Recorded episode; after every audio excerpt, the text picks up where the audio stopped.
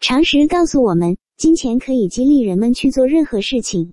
毕竟，如果不涉及报酬，我们还会每天起床去工作吗？也许不会。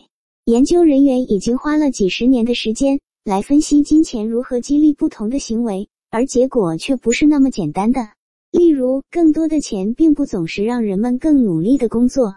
事实上，对于像采摘浆果这样的重复性手工工作，按篮子而不是按小时支付工资可能是有益的。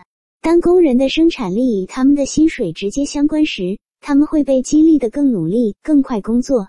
诡异的是，钱实际上会妨碍工作的积极性。对于医生或银行家等训练有素的专业人员来说，更高的工资也可能产生反作用。通常情况下，选择在这些领域工作的人有一种内在的动机去做他们的工作。许多人认为工作是有价值的、有意义的，并且在智力上有刺激性。其他人只是喜欢在高风险环境中工作的快感。当然，这些人希望在月底得到一份好的薪水，但金钱只是激励他们努力的一个方面。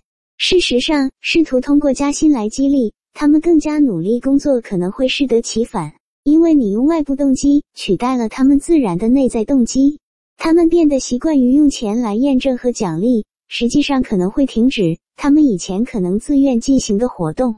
爱德华·德吉进行的一项实验几乎证明了这一点。德吉带着一群新闻专业的学生，告诉他们中的一半人，他们每想出一个好的标题就会得到一笔现金奖励；另一半人则不期望得到任何东西。到实验结束时，无报酬组创造好标题的速度是有报酬组的两倍。而且在整个实验过程中，无报酬组的头脑风暴会议的出席率仍然很高。